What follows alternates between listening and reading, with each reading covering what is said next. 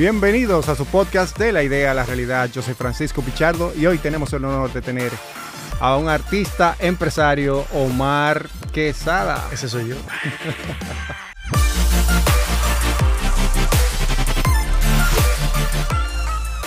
Francisco, qué bueno que estamos aquí Bienvenido. compartiendo. Bienvenido, bienvenido. Este es tu estudio, este es el Bunker Podcast Studio, a tu orden. Muy chulo está, muy, muy ápero, de verdad. Qué bueno, qué bueno. Y estamos degustando aquí un traquito Traguito de ron, Cuba libre, Cuba Libre. ron con soda, aperísimo. Salud, salud, salud. Omar, eh, yo sé que muchas personas te conocen a ti. Eh, la audiencia de este podcast, eh, muchos te conocen, pero para los que no eh, conocen tu trayectoria y a qué te dedicas, si nos puedes poner esa primera parte. A ver cómo lo resumimos. Mira, yo soy un chamaquito que viene del barrio. Yo, yo- bueno, yo tengo 35 años, pero yo me siento un chamaquito ¿Qué? todavía. Sí. Viejo, ni 27 te echaba yo. ¿Es verdad? No, no, ni 35. Bueno, yo me tuve que dejar el bigote porque la gente no me respetaba. La gente creía que yo era un muchacho. Cállese, que los muchachos no hablan. Y yo, No, pero yo no, soy un no. adulto, por favor. No, no, no tan así, Pero no. yo, yo soy un chamaquito que viene del barrio. Tampoco eso me lo creen. La gente cree que, que yo soy un popi de Un la popi. clase alta, pero no. Yo me crié en Invivienda. Ni que yo, yo, yo, yo soy uno que... Yo me crié en Invivienda. Yo salí de ¿Es Invivienda a los 27 ¿Tú conoces años. a Alfredo Valerio? Bueno, en vivienda es muy grande. En vivienda viven 8 mil familias. No 8 mil personas, no. 8 mil familias. Pero, No, mi esposa vivió en, en vivienda. bueno, es posible que, que a lo mejor lo haya visto Alfredo Valerio en algún momento. Porque yo pasé, o sea, mi adolescencia, mi, mi niñez, andando por las calles de Invivienda, Villa Carmen, Jaina Moza, Respaldo, todo eso. Que era, o sea, yo que eh, fui de Amores por allá eh, y estuve, bueno, eh, a Pavel lo conocí yo por allá también, Mm. por esa zona, Ah, pero porque él por allá también. Pero que era básicamente como medio seguro en aquel tiempo todavía. Mira, eh, tuvo sus épocas. ahora no, ahora ni, ni- tuvo ni sus inventen, épocas. acabándome yo de mudar en vivienda, yo tenía 13 años. eh, estaban empezando las naciones, las pandillas, que muchos dominicanos deportados que vinieron con esas culturas de para allá, empezaron a hacer sus pandillas aquí y fueron momentos muy fuertes, muy, muy fuertes. O sea, mataban, eh, te puedo decir que por lo menos un 30% de los muchachos que yo conocía de mi edad los mataron en esa época, ahí en Invivienda. Pero la policía se puso los pantalones, hizo una limpieza profunda, acabó con todo el mundo y Invivienda no dejaba de ser un barrio, Pero ya eran como peleas, ya no era tan complicado, era, era algo, cos- cosas normales de barrio. Y, y realmente a mí no me fue mal en Invivienda. Yo hice muy buenos amigos en Vivienda. Todavía mi, mi grupo de amigos con el que yo me junto todos los viernes actualmente son mis amigos de Invivienda. Tú no eres de la persona que dicen, bueno, eh, si yo pudiera cambiar mi pasado, yo hubiera querido hacer tal cosa o vivir en tal lado, porque entiendo que tus vivencias hasta ahora eh, es- te formó carácter. Sí, indudablemente. muchas cosas que uno ha logrado eh, fue por eso. Mira, a mí no me gusta romantizar la pobreza ni el pasar trabajo. También, también. No, no era, no era por ahí, pero sí, No, no, no. Lo que yo digo es que mucha gente... sí da carácter. Mucha gente, o sea, yo agra- agradezco y yo sé que lo que yo he sido ha sido por todo lo que yo he vivido. Pero yo me he Ah. convertido en lo que soy hoy por quien era yo particularmente, pero no es lo que pasa siempre en ese contexto. Correcto. Entonces, puede ser que alguien hubiera vivido lo mismo que yo y hubiera salido delincuente. Lo mismo. Y hubiera salido delincuente. Entonces, por eso, si yo tengo la oportunidad de sacarte de ese contexto, yo te voy a sacar. Porque no es verdad que te va a formar, que te va a hacer una mejor persona. Puede ser, pero también está al otro lado de, de la moneda. Entonces, yo no cambiaría nada de mi vida porque yo la pasé bien. Yo soy un tipo súper resiliente. Hasta todos los problemas de mi vida, yo no los considero tan malos. Yo todo lo sobrepaso, la paso bien, me doy cuenta que la vida sigue y, y todo lo que yo viví en ese momento fue un momento de problema económico muy fuerte en mi familia. Como que eso no me duele al, al yo recordarlo. Pero si yo hubiera podido crecer en otro entorno, quizás yo no estuviera hoy aquí, tuviera ya, hubiera conquistado América, ¿tú entiendes? Eh, pero, Eh, vamos para allá. en- pero yo no juzgo la vida, yo, mi vida a mí me ha gustado mucho y, y monto motor ahora y me gusta. No, excelente, excelente. Entonces, eh, ¿cómo, ¿cómo llega la música a ti? ¿En, en- en qué momento de Mi- tu vida fue? Mira, eso fue muy como al azar. Yo nunca, nunca pensé creo que la primera experiencia que yo tuve como la música fue viendo una serie en Discovery Kids que se llamaba Fantasma Escritor. No sé si Mm, tú no, llegaste a verla. no. Era un fantasma que escribía cosas a una pandilla de muchachos y ellos resolvían crímenes y delitos, o sea, nada grave porque era de niño, pero ah, si se perdió algo en la escuela, el fantasma lo ayudaba a resolver ese caso. Entonces, uno de los personajes era una muchacha que empezó a rapear y la firmó una diquera. Y yo me encontré eso tan ápero que yo empecé a escribir rap en ese. Yo, o sea, estoy hablando de 7, 6 años. Pero después pasó, eh, se me fue la fiebre, porque eso fue una fiebre momentánea por la serie. Eh, me mudé en vivienda. A mí me gustaba mucho la ciencia. Yo siempre he sido un hombre de ciencia. Me gustaba mucho la física, la matemática. Y yo pensaba que yo me iba a dedicar a eso, que yo iba a ser astronauta, que yo iba a ser un físico, algo así. Y un día, eh, un profesor de artística que teníamos en el colegio, que Giovanni Jerez se llamaba, comediante ahora de, de varios canales de televisión, se inventó un talent show, un, un festival de la voz en el, en el colegio y nadie le hizo caso. Nadie. Entonces, como él se sintió mal porque nadie quiso participar en el talent show, él dijo que la audición del talent show equivalía al 50% del promedio final. ¿Se motivan o no se motivan? exacto, exacto. Entonces todo el mundo audicionó. Yo audicioné, me acuerdo como hoy que canté una canción de Mark Anthony que se llamaba Celos. Se llama Celos. Acababa de salir en ese momento. ¿Salsa o balada? Una salsa, sorprendentemente. Y yo nerviosísimo, porque yo nunca había hecho eso en mi vida. Me pongo a cantar y cuando termino de cantar, todo el mundo se puso a aplaudir como loco. ¡Wow! Y, tú- y yo no sabía que tú cantabas, que sí o qué. Yo, bueno, yo tampoco sabía que yo cantaba. Entonces, eh, llegué a la final, quedé como en cuarto lugar, pero el colegio para todos me usaba para cantar. Día de la madre, ah, que cante Omar. Día de la raza, ah, que cante Omar. Entonces, cada vez que yo tenía que cantar, tenía que pedirle a alguien que me acompañara con la guitarra. Entonces, a mí no me gusta pedir favores. Entonces, aprendí a Mm. tocar guitarra para no tener que pedir favor. Entonces, como yo siempre tenía un cerebro inquieto, tocaba guitarra, cantaba, dije, coño, me voy a poner a escribir mis propias canciones. Entonces empecé, yo era un tipo que vivía enamorado, me enamoraba de, de todas las mujeres que yo veía, me enamoraba. Pero yo era muy reservado. Como que yo me enamoraba, pero ellas no lo sabían, ¿no entiendes? Entonces yo me enamoraba solo, le escribía canciones y empecé así. Eh, luego entré a la iglesia, eh, a una parroquia del ensancho Sama, que llegué por una novia que yo tenía, que era de esa iglesia. Empecé ahí, ah, él canta, me metieron en el Tú coro. fuiste, tú fuiste por, por un llamado divino Sí, claro, claro. o sea, de, de una jeva. Claro, de una jeva.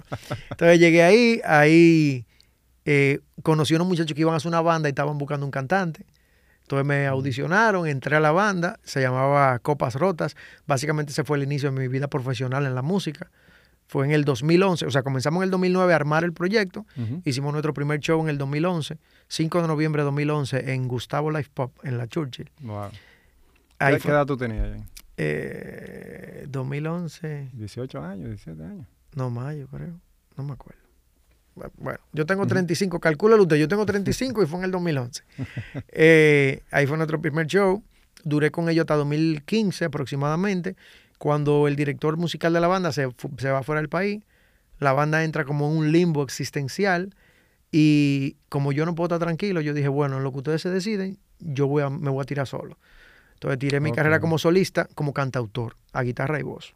O sea, cantaba mis canciones, iba a Canden, hacía un conciertico de guitarra y voz, como que fui a varios sitios. Pero cada vez que yo escribía una canción, la gente me decía, coño, esa canción da como salsa. Y yo, coño, salsa no, porque la salsa es muy cara. Yo le tenía miedo a hacer salsa porque es muy costoso. Orquesta. Un arreglo, 12, 13 músicos, es complicado. Y después hacer un show, hay que pagar una banda completa. ¿Tú tenías alguna noción eh, de, de la producción en ese, en ese entonces?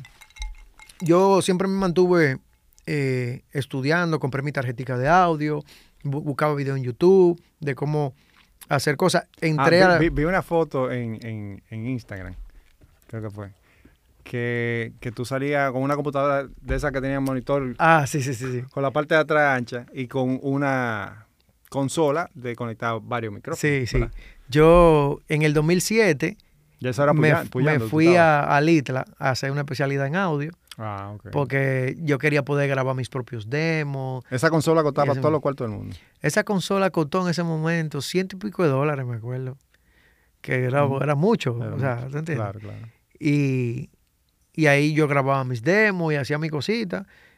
Hasta que en el 2009 empecé con los muchachos a hacer música, usábamos esa misma consola para grabar los demos. eh, y me fui preparando eh, paralelamente a mi vida de científico. Yo estudié informática en la UAS, eh, programaba mucho, sabía mucho de redes, sabía mucho de redes. Y, y paralelamente yo llevaba mi vida de música. O sea, mi vida de informático era la que patrocinaba mi vida de músico, porque no me daba dinero en ese momento. Claro. Eh, yo hacía perifoneo, eh, de esos que andan las guaguitas, andan en la calle eh, eh, con anuncios. Anuncios, ok. Yo grababa esos perifoneos y me ganaba Ok, ese ok, ok, dinero. ok. Todavía hay unos perifoneos del Banco Adopen, que, que, es el- que es la voz mía que anda por ahí. Y, y yo iba picando con mi tarjetita y picando y haciendo esto y haciendo aquello. Siempre me mantuve en Tú eso. le tenías una voz especial a ese a esos tipos de anuncios. Sí, o sea, era ¿Tú te como, de alguno? era como medio animada. Sí, pero, por ejemplo, eh, hay- había uno que decía, el Banco Adopem está en tu sector con Adopem Express. Eh. Y había, y otro que decía, eh, bueno, no me acuerdo, pero eran varios Sí, del sí. Banco Adopem y, y tan, todavía están en los Ah, pues. barrios sonando. Aperísimo, Sí, aperísimo. sí, sí, muy cool. Y básicamente, hasta que yo pude hacer la transición, que no fue hace mucho, o sea, fue hace eh, quizá tres o cuatro años que yo migré completamente a vivir de, de la música y del sonido. Ah, muy reciente. Sí, muy, muy reciente. Qué. Porque no es fácil, tenía, yo tenía que crear una estructura financiera que pudiera mantener una casa. ¿Tú entiendes? Y al principio, eh, uno como cantante no lo logra. Todavía tú vas muy avanzado y a veces como cantante tú no lo logras. Pero yo creé una estructura que me pudiera dar sustento para yo poder seguir en la industria. Puse un estudio de grabación, hago anuncios, compongo para otra gente, produzco, doy clases, o sea, una serie de cosas hasta que peguemos el primer disco y ya vivamos solamente de las canciones. Eso te iba a preguntar. eh, la parte de registro de, de las canciones, de la monetización, podemos hablar de monetización Sí. del negocio. ¿Cómo tú perfilas eso? ¿Cómo tú te das cuenta? ¿Cómo tú te educas en eso para poder sacarle provecho y realmente montar negocios alrededor de, Mira, de hay, la música? hay muchísimas plataformas que ofrecen eh, capacitación en, en el área. Por decirte, Coursera, por ejemplo. En Coursera hay muchísimos muchísimo cursos de music business que cuando yo empecé a usar Coursera era gratis, después yo le pusieron una membresía de 30 dólares al mes, pero, pero para la cantidad de información que hay en Coursera, 30 dólares al mes no es nada. O sea, nada. Ahí yo hice una especialidad en audio que está validada por Berkeley. Y si tú querías el diploma de Berkeley, tú pagabas como 75 dólares adicionales y ellos te daban un diploma expedido por la universidad. Todo eso en línea. Todo en línea. Todo en línea absolutamente. Estamos Entonces- viviendo una época muy interesante, loco, porque Loco. cuando tú quieras hacer algo, eh, era cuesta arriba antes. Súper, o sea, todo, lo tenemos. No hay excusa ahora. O sea, no hay excusa. Ahora lo que falta es tiempo. Porque tenemos de todo y tenemos acceso a todo. Ahora encontrar el tiempo para tú hacerlo, porque, ah, ok, tú de repente, tú eres ingeniero civil y tú trabajas de 7 de la mañana a 7 de la noche, pero tu pasión es dibujar. Pero para tú vivir del dibujo es un proceso. Tú tienes que aprender técnica, aprender de pintura, aprender de muchísimas cosas. Entonces el tiempo que te queda es después que tú termines tu trabajo, para tú ponerte a estudiar. Entonces ahí es que entra ese cuánto realmente tú lo quieres.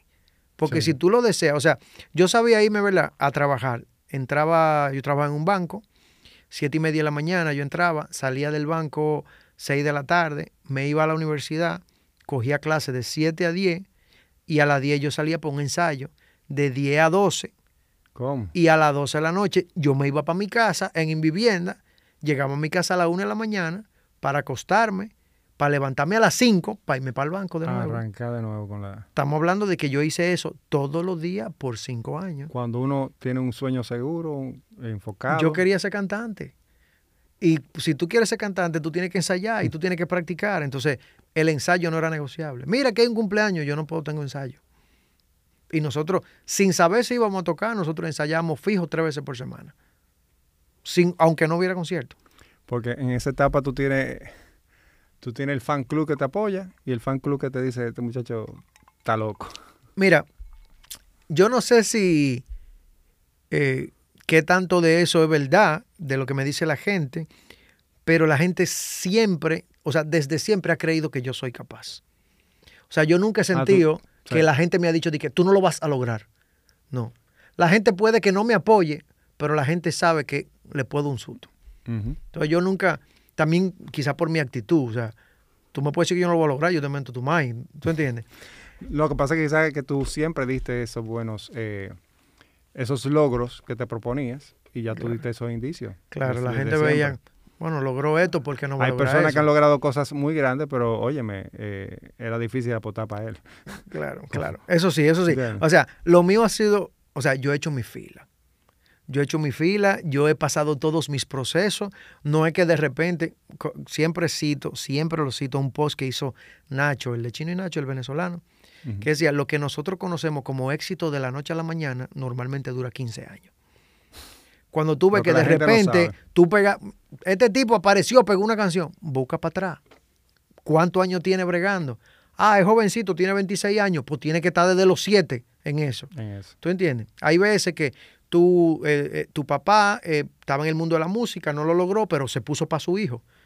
Y tiene al chamaquito estudiando música desde los 5 años y sabe guitarra y lo enseña a componer y lo pone a estudiar. Cuando viene a ver a los 16 años, el chamaquito es famoso, pero está desde los 5 bregando En el proceso. en el proceso. Entonces tú no puedes esperar que las cosas sucedan de la noche a la mañana. Eso no pasa. O sea, tú buscas la historia de todo el mundo y todo el mundo tiene una historia larga. Claro, algunos tienen más privilegio que otros, pero, pero hay muchísima gente con privilegio que no logra nada. ¿Tú entiendes? Claro, tú, si tú tienes acceso a una serie de cosas que otro no tenía acceso, tú la tienes más fácil, pero no es que tú no vas a pasar tu lucha. Tú puedes tener todo el dinero del mundo, toda la familia del mundo, y de repente no le caíste bien a la gente. Te- tú pasa. tenías el presupuesto para hacer las mejores canciones, buscaste a los mejores compositores, te vestiste de la mejor forma y no conectaste con la gente. Y se fue a pique el proyecto. Entonces, tú, está en ti decidir, bueno, pero yo de verdad yo quiero hacer esto, yo voy a seguir intentándolo. Entonces tú vas a seguir intentándolo hasta que tú encuentres el nicho al que tú le caes bien. Son 7 mil, 8 mil millones de personas en el mundo. Hay un grupito que le va a gustar tu trabajo. Tú lo que tienes que fajarte a trabajar hasta que ese grupito te encuentre a ti. Porque no eres tú que lo va a encontrar. Son ellos los que te van a encontrar a ti. ¿Te entiendes? Por ejemplo, eh, la audiencia de este podcast busca, eh, escuchándolo, que podamos aportarle herramientas. Y, por ejemplo, para tú enfocarte, ¿qué tipo de técnica o herramienta tú utilizabas? Utilizaba, por ejemplo, le he preguntado si utilizan el- la herramienta de, de poner por escrito en una pizarra o un vision board. Mira, yo soy, lograr, yo soy muy distraído. Yo me distraigo muy fácil. Y a mí, por ejemplo, a mí me encanta escuchar a la gente, ver a la gente. O sea, fácilmente tú arrancas a hablar y yo duro una hora escuchándote. Y yo lo disfruto eso. Entonces es un problema, porque a veces yo de repente estoy pasando Instagram en lo que espero que se haga un video, me topo con el podcast tuyo y duro una hora escuchándote y pierdo ese tiempo, ¿te entiendes? Escúchame, pero tú me tiraste ahora para el piso con relación a lo que tú acabas de decir del manejo del tiempo. Sí, sí, sí. No, O sea, yo pero, no, este, tip, este es un experto manejando el tiempo. No, pero yo lo he, lo- o sea, he tenido que, que obligarme a manejar el tiempo, eh, que te comentaba fuera del aire, yo lo agendo todo. Todo. O sea, tú me dices, di que, vamos a juntarnos. Ujú. Y yo, sí, vamos a juntarnos. No nos vamos a juntar nunca. Porque yo no tengo tiempo Como nunca. le dicen a uno cada rato. Yo no tengo tiempo. Cuando tú me dices, vamos a juntarnos, yo te digo, no, no, no, vamos a agendarlo. De una vez. Tú me dijiste, creo que fue la semana pasada, cuando fue que nos Sí, sí, encontramos. hace una semana solamente. Vamos a grabar el podcast. Ya, cuando tú puedes, tal día. Yo revisé mi agenda. Tú puedes tal día. Yo puedo, tan agendado. Ya no hay nada que hablar. Así mismo fue. No hay nada que hablar. A las seis. Jueves a las seis. Es el único momento que tengo. O sea, ya. Yo dije, sí, viejo, claro. Y como, Adelante. y como te dije, me puede llamar Binadel y yo le digo, señor presidente, con todo el respeto del mundo, puede ser el viernes porque yo el jueves tengo un compromiso. Claro, si no hay otra cosa, porque no vamos a mentir, el presidente, uno le busca la vuelta, pero yo trato de no, de, de ajustarme a la agenda para cumplir con todo mi compromiso. Por, por decirte, hoy yo llegué al estudio de grabación a las 9 de la mañana. Yo tenía unos clientes, empezamos a grabar, eh, a las 12 y 20 yo tenía una entrevista en 12 y 2 con Sergio Caro y Karina. Ah, pero- Entonces yo le pedí a uno de mis empleados que me sustituyera. Él entraba a las 2 de la tarde, yo le dije, llega antes porque yo me tengo que ir. Agarré mi motor, ¡fum! para la emisora huyendo. Llego a la emisora, vaina, vuelvo al estudio, sigo con los clientes. Después que yo qué, pasé la tarde entera en el estudio, a las 5, yo estoy cerquita de, de donde estamos grabando este episodio ahora, y yo salí para acá 5.45. A las 5 y con todo y tapón, 5 y 55 ya yo estaba ahí abajo en el parqueo. Francisco, A- estoy aquí, llegué. mismo. Y de aquí voy para otro sitio. O sea, yo no puedo lograr eso si yo no lo tengo agendado, porque a mí no me gusta quedar mal. No me gusta llegar tarde. Yo soy artista y a la gente, no, que el artista tiene que hacerse extrañar. Sí, pero uno se hace extrañar en una fiesta o en un coro. Pero si tú me estás llamando para una entrevista, yo no puedo llegar tarde. ¿Te entiendes? Si tú me estás llamando para un ensayo, yo no puedo llegar tarde. O sea, yo llego a mis ensayos primero que mis músicos. Primero que mis músicos. Bueno, se ensaya en mi estudio, pero yo tengo empleado, yo puedo llegar después. Pues yo llego y hago mi café. Cuando ellos llegan, yo mismo les sirvo su café, hacemos el ensayo. Porque, o sea, yo pienso que si tú no respetas el tiempo, el tiempo se va a encargar de hacer que a ti nada te salga. Yo creo que esto está bastante bien explicado. Y eso habla muy bien de ti como persona y como profesional, realmente. Sí. O sea, que eso es una cualidad que tú tuviste que trabajarla, como tú me bien me estás explicando. Sí, tuve que trabajarla porque yo me entretengo mucho. Me entretengo. Entonces, por ejemplo, a mí me fascina montar motor y hay veces que yo no puedo montar. Porque, un ejemplo, esta semana yo he tenido muchas horas libres, pero las horas libres están entre, entre una cosa y otra que no me sirven para nada. Por ejemplo, por decirte, te- yo termino con un cliente a las 4, pero yo tengo tu podcast a las 6. Tengo de 4 a 6 libres Ujú. Pero que yo puedo hacer en dos horas si tengo que salir, tomar el tiempo, tomar en cuenta el tiempo que me va a tomar llegar donde de ti para no llegar tarde. Entonces yo prefiero no meter nada en esas dos horas. Para no quedar, o sea, por si se me extiende este compromiso, no quedar mal con el otro. Si los dos terminaron puntuales, o sea, uno termina puntual, el otro empieza puntual, tuve dos horas libre que aprovecho editando algo, viendo un post que vaya a hacer en Instagram, pero, pero yo trato de, de hacerlo así porque es la única forma de tú hacer muchas cosas. O sea, ya, ya en la práctica llenando tu agenda no es literalmente todos los huequitos. O sea, tienes que pensar en esos detalles de traslado, Claro. de tu... Quizás tienes que leer algo antes de llegar a un sitio para- Correcto, para, correcto. informarte, el briefing de algo. A veces, por ejemplo, a mí, me, a mí gusta beber café solo, por ejemplo. Entonces, yo digo, ah, pero mira, antes del podcast de Francisco, yo me voy a beber mi cafecito. Entonces yo me hago mi café y me siento en el patio del estudio solo. Media hora, a ver todo, lo que sea, solo a beber mi café. Y es la hora y digo- permitida y ¡fua! y digo, ok, ya no podemos ir. Y mira que cuando yo iba a salir para acá, porque yo sentí que llegué demasiado cerca de las seis. Y ya yo me sentía mal. Entonces, pero fue que cuando yo iba saliendo, uno de mis, emplea- mis empleados me dijo, "Eh, ¿te puedo hacer una consulta a solas? Y yo, bueno, date rápido, porque estoy complicado. Entonces me hizo un par de preguntas que no, no podía dejársela de contestar. Pero cuando vi que iba a llegar muy al ras, le di contón a ese motor para acá. Oye, Para no llegar, porque, o sea, si tú me citas a las 6 y yo llego a las 6, yo estoy tarde. ¿Tú entiendes? Yo tengo que llegar antes. Porque, o sea, tú no me dijiste si empezábamos a grabar a las 6, si de Sí. repente este espacio es alquilado y tú lo alquilaste de 6 a 7 o de 6 a 8. correcto. Si llegamos a las 6, vamos a empezar a grabar a las 6 y 20. O sea, yo te hice perder 20 minutos de tu, de tu tiempo, que es dinero, ¿tú entiendes? Y eso te lo respeto muchísimo. Y eso es una cualidad que la gente lo aprecia mucho. Y eso de la puntualidad es, en cierto modo, hasta cultural. Porque hay muchas anécdotas. O sea, hay personas que en Inglaterra llegan literalmente en punto. O sea, pueden haber llegado a tu oficina, la cita a las 6, pudieron haber llegado a las 6.55. Yo duran 5 minutos afuera. Sí, bueno, yo hago eso, lo que yo te aviso. Por si acaso tú prefieres que yo entre antes, porque yo no sé, un ejemplo, en el caso de, de mi estudio, eh, yo tengo clientes, por ejemplo, de 6 a 8 y de 8 a 10. O sea, el cliente que está adentro está hasta las 8. Yo no te puedo dejar pasar hasta que sean las eh, 8. Correcto, correcto. Entonces, si yo llego, yo hago como te avisé, yo estaba ahí abajo, ya te escribí, ya estoy aquí. Porque puede ser que tú estés haciendo algo y tú estés contando con que tú me vas a recibir a las 6. Yo no tengo problema de esperarte ahí. Tú porque dijiste, ah, bajo, y me abriste y entramos. Pero El valor del tiempo. Sí, sí, es súper es súper importante. Y- y, o sea, y si tú tratas de hacer muchas cosas, eh, tú tienes que organizarte. No es que no da el tiempo, el tiempo da. Lo que falta es organizarlo un poquito más. O sea, hay gente que dice, ah, que estoy muy ocupado. Nadie está.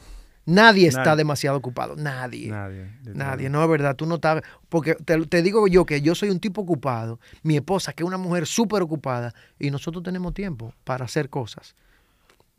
Lo que pasa es que eh, muchas veces, eh, como he dicho algunas veces en este episodio, cómo tú te hablas a ti mismo, el subconsciente va a reaccionar igual. Si tú dices no tengo tiempo, no tengo tiempo, no tengo tiempo, no tengo tiempo, o sea, nada que llegue a tu vida, hasta sea una oportunidad de negocio o de echar Claro. para adelante o resolver algún problema que tú tienes, Claro. el, el mismo eh, dicho que tú dices, no tengo tiempo, no lo va a encontrar.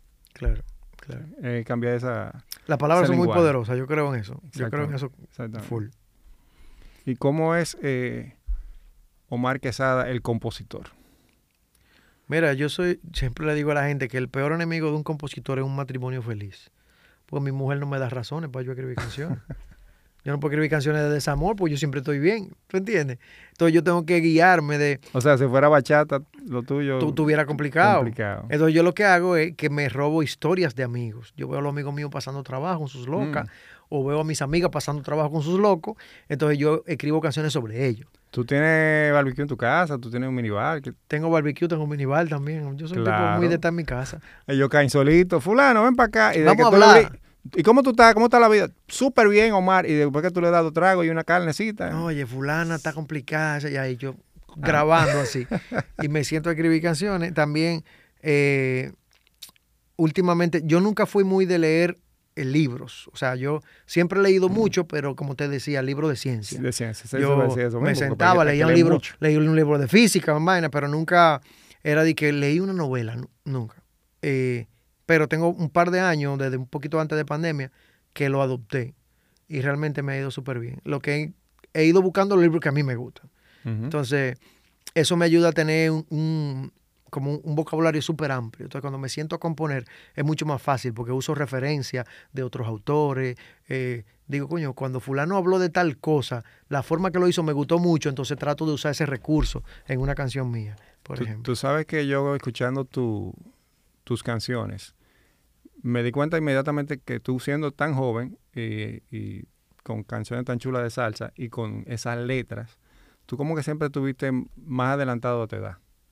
es O posible. tuviste amis- amistades que eran mayor que tú. Es posible. A mí me gustaba mucho cuando mi papá estaba con sus amigos sentarme ahí. Ah, Y yo me acuerdo mm. que, que ellos bebiendo y, eh, eh, eh, whisky o ron y yo me sentaba con no un vaso, estabas de, hablando, vaso de leche, jugo, escucha- escuchando. escuchando siempre. Yo era muy come boca porque a mí me interesaba, como te dije ahorita, a mí me gusta escuchar a la gente. A mí me gusta mucho hablar y pues, entiendo que lo han notado, ¿verdad? Que me gusta mucho hablar, pero a mí me gusta mucho escuchar también. O sea, yo disfruto escuchando a la gente. O sea, eh, gente, por ejemplo, ahora estoy siguiendo un tipo que está dándole la vuelta al mundo en motor. ¿Cuál? ¿Cómo se? Eh, Ride Me Five. Eh, no lo he escuchado. Te lo voy a mandar. Creo que está en África ahora. Raimi. Ajá. Eh, ahora anda en una Husqvarna, justo. No, Eh, no lo conozco. ¿no? Y el tipo pasa mil vainas. Y yo pongo los videos de él y a veces ni los veo, nada más para escucharlo. Y tu esposa no lo soporta, ¿verdad? Ella no soporta a nadie que hable mucho. Incluso cuando ya yo estoy hablando mucho, ella me dice, tú sí hablas. Pero eh, ella fue que me, me metió más en el hábito de la lectura. Ella lee mucho. Pero ella, a ella sí le gustan novelas, novelas de ficción, cosas así. Yo me voy un poco más a cosas reales, libros de historia. Ujú. o, o sea, o historias pero que sean verídicas. Pero tú traes, tú traes a la mesa un- una, una letra muy melódica, romántica y que trae cultura. Sí, a yo lo que voy es que trae cultura, yo no trato lo de- que se está viendo en el mercado actualmente. trato de que sean como bien aterrizadas, un lenguaje llano que pueda entender cualquiera, pero trato de decir algo bien, ¿tú entiendes?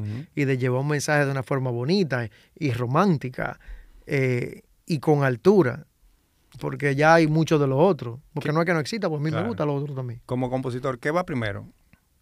¿El título o la letra de la canción? No la letra, la letra. Digo, puede ser que en algún momento tú te, te resuene un nombre chulo y tú saques una canción a partir de.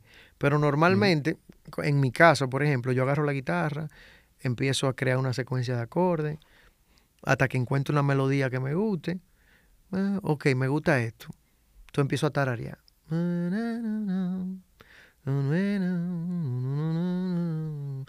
Eso está sonando bonito. Entonces, después que yo tengo una idea de esa melodía, entonces empiezo a poner letra.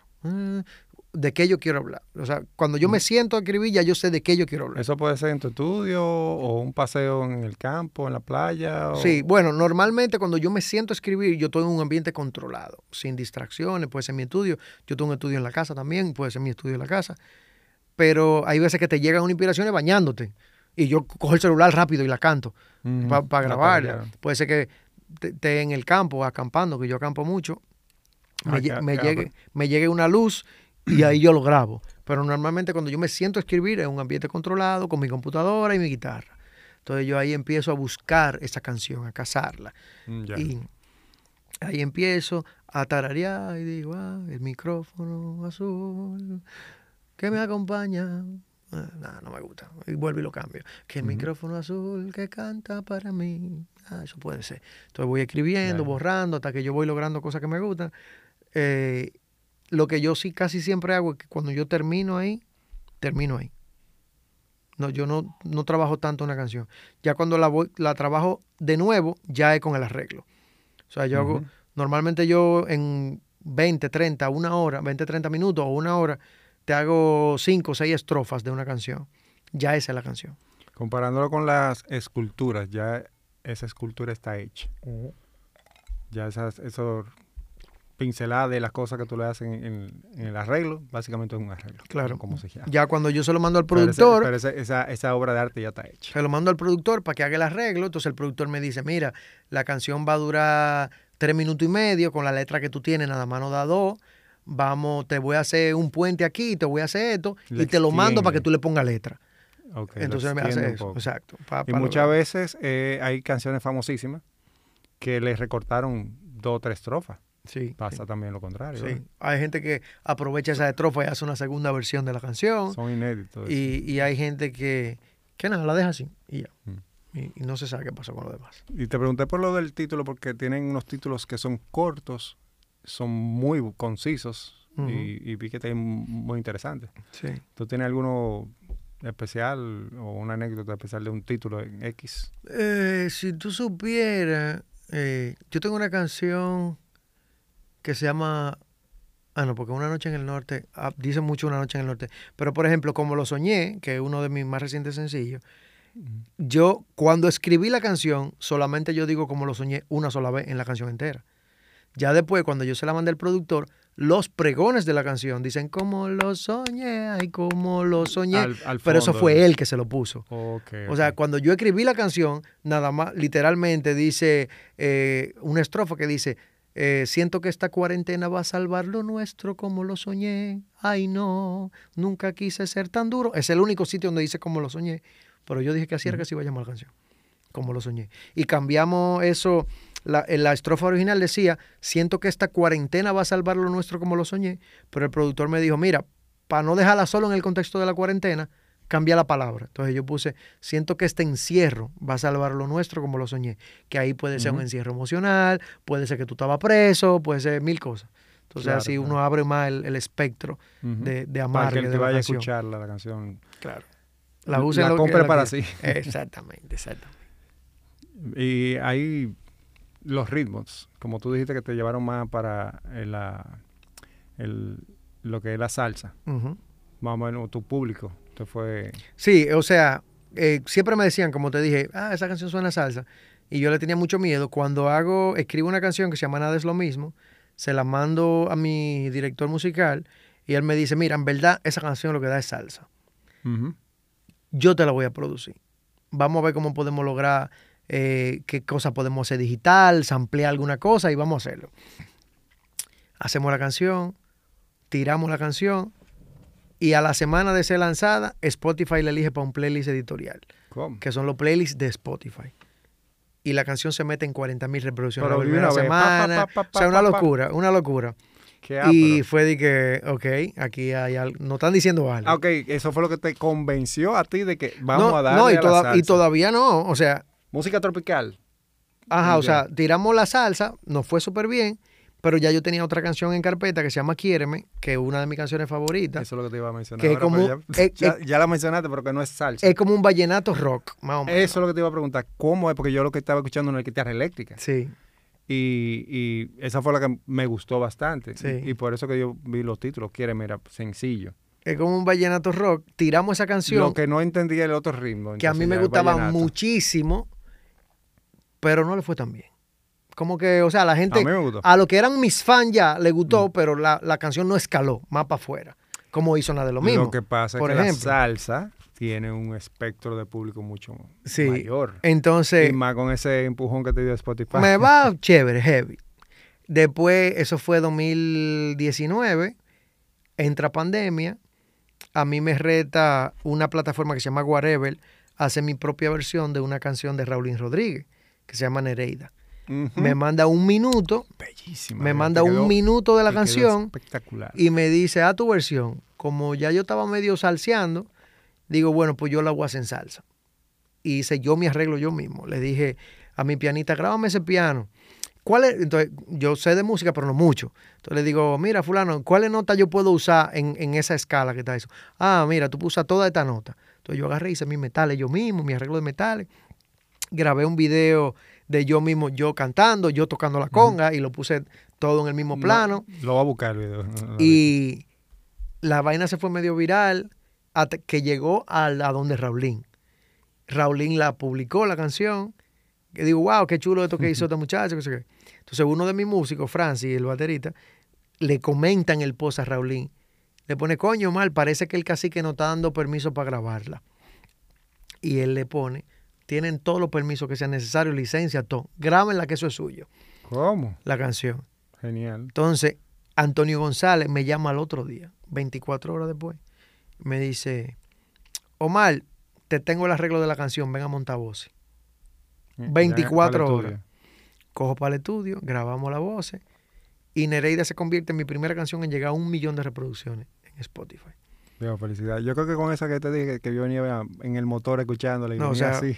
Un arreglo espectacular, un arreglo medio timboso, tiene batería, tiene guitarra. Es- Ahí es que tú dices de que Omar Quesada, sabroso. No, te digo, está parísimo, parísimo.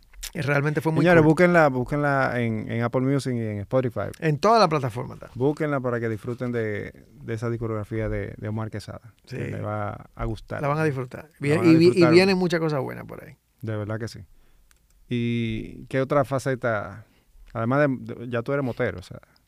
Soy motero. Desde ¿Qué 2000 tú? 2014 estoy montando motor. Desde el 2014. Una locura. En mi familia no había nadie motero. Pero a mí me dio siempre, siempre me gustó desde chamaquito. Cuando yo veía eh, a Lorenzo Ah, tú, Lamas, Tú a lo que te, tú le pones cabeza y dices, voy para allá. eh, voy para allá. tú le das. Voy para allá. Yo veía al renegado y yo veía este tigre en ese motor. Y yo, mira, qué ah, pero yo quiero un motor un día. Y un día sentado en mi casa, Sin caco. Yo, sí, sí, sí. Yo tenía mi, mi carro, mi esposo tenía su carro, y le digo yo, coño, yo siempre quería un motor. Y mi esposa me dijo, pero vende tu carro y compra tu motor, porque ¿para qué tenemos dos carros? Qué pareja. Y yo, eso es, vendí mi carro y compré mi primer motor, una Yamaha FZ 150cc. Yo nunca me había montado un motor. Yo me pasé esa semana entera viendo videos en YouTube de cómo se montaba un motor mecánico. Autodidacta. Y yo agarré para Santo Domingo Motor, compré un caco por Amazon en 50 dólares. Pero ese es como una como un motor de motocross. No, en la FZ es como una Naked. Una Oh, Naked ah, ya, chiquita. Ya, ya, el tanquecito y el farol. Ajá. No- normal. No, tiene plástico. Eh, ajá, o sea, el, el Ujú. el tanque. El tanque. ya. ¿no? Y agarro mi motor, me fui de Santo Domingo Motor. Yo estaba viviendo en las praderas en ese momento. Se me apagó como 500 veces el motor. Yo no sabía. Clutch. Yo decía, oye, cada vez que yo tenía que poner esa primera era un dolor de cabeza. Porque ya, después que tú estás segunda, tercera, eso es lo de menos. Cada vez que yo veía que el semáforo se ponía en amarillo, yo, ya, ay, bobo, aquí se me va a apagar el Y motor. te tocaban bocina atrás. pi, pi, pi, Todo el pi, mu- pi, se me apagó Charles Sommer con Churchill en el medio. En, en la parte Eh, que hace así, no, Dene. Oye, y ahí estaba todo el mundo tocándome bocina. Y yo, en vez de ponerme a prenderlo ahí, lo que hice fue que me bajé y me fui con mi motor apagado para quitarme del medio. Por lo menos hiciste el show de que, oye, me tiene problemas mecánicos, no, Sí, es, no sí, que el piloto, no. Jamás, no, y la suerte jamás. es que como uno tiene el casco, no te ve en la cara, entonces la vergüenza es menos. ¿Tú entiendes? Entonces después de, de esa, de la vendí y cometí el error. Y ahí yo aprendí que el dinero del motor es dinero del motor. Y ya mi esposa lo sabe. Ese dinero no se le pone la mano. Que lo de completaste. Lo de completé. Estábamos como muy estresados. Yo le dije a mi esposa, vámonos de fin de semana, yo tengo un dinero ahí. y nos fuimos por un resort y gastamos la mitad del dinero de lo del motor. Te quedó por la goma, la goma de atrás. ¿no? Así Pues- mismo, en un resort. Oye, y a mí sí me dio brega juntar ese dinero de nuevo para yo comprarme otro motor. Y duré como dos años sin motor. Tu entrada Más, como tres o cuatro años. en ese tiempo era la música o... No, yo trabajaba en el banco, yo trabajaba, no, ahí yo trabajaba en el Instituto de Biotecnología e Innovación del gobierno, una empresa pública descentralizada, científica. Yo ahí era administrador de sistemas. Y, y tenía mi motorcito y me gustaba. Todo lo vendí para comprarme otro más grande, porque tú sabes que uno le coge el gusto de una vez y quiere. Entonces duré varios años sin motor, después compré la Ducati, que la compré dañada. O sea, la- el tipo, el dueño anterior le había, le había fundido el motor y le compró una máquina nueva, pero como que nunca lo llegó al más full. Por Y lo- eso le lo- puso el se vende. Lo conseguí una ganga, o sea, la conseguí baratísima. O sea, para el motor que era, Claro, era un motor claro. 2010, pero la máquina era 2020, nuevecita. No tenía ni, ni- Nada, nada más con ese titular hasta yo caigo. no tenía ni mil kilómetros. Exactamente. Ni mil kilómetros tenía. La compré, yo mismo, o sea, trabajé con algunos mecánicos, pero muchas cosas se las hice yo, buscando YouTube. Me acuerdo que Alejandro de Master Garage me decía, deja de estar apoyando ese motor que lo vas a dañar. y yo, no, porque yo vi en YouTube, yo, deja de estar, vamos a ponerle el escáner a ver. Claro, claro. Entonces, duré varios años con la Ducati y me fascinaba, un cohete, o sea, un cohete. Esa vaina daba 0 a 100 en como en dos segundos. Una aceleración increíble. Y duré un par de años con la Ducati y me fui para Dual, porque la mayoría de mis amigos tienen Dual, entonces a mí me gusta mucho el monte. Siempre quise combinar un poquito, poder irme para salir del camino, básicamente. Sí, lo- eh, esas son las motos que son... Que por eso que nos conocimos en ese ambiente del, del Sí. motero. Correcto, correcto. Y, y, y esas motos son las que son más prácticas porque te sirven para todo, Sí, sí, sí. realmente. son muy útiles y esa es muy cómoda, es muy cómoda. A pesar de su motor alto, yo lo mandé a bajar eh, porque es uno de los más altos de su categoría, Ya esa es la KTM. la KTM, Ok. eh, o sea, 855 milímetros en una 400cc me lo encuentro innecesario, pero ese es su diseño. Yo le puse el lowering kit que la baja como una pulgada, pero como quiera nada más llega un pie, yo no llego los dos pies al piso. Entonces, pero aún así, cuando estoy arriba, el centro de gravedad está súper bien puesto. Me siento muy cómodo. ¿Tú no cogiste clase nunca de, de manejar moto? Nunca, o sea, no he cogido clase per se con Eso alguien algo en como muy físico. reciente, realmente. Eso- Sí, yo nunca he cogido clase, pero yo busco muchos videos en YouTube de gente explicando cosas. Claro, tú eres más autodidacta. Claro que sí. Yo busco un ejemplo, yo sigo, por decirte, una academia off-road que está en Canarias, que me encuentro que los tipos explican súper bien. Eh, Creo que esa es la que fue más ese moto. No que me la menciona ahí. No me acuerdo.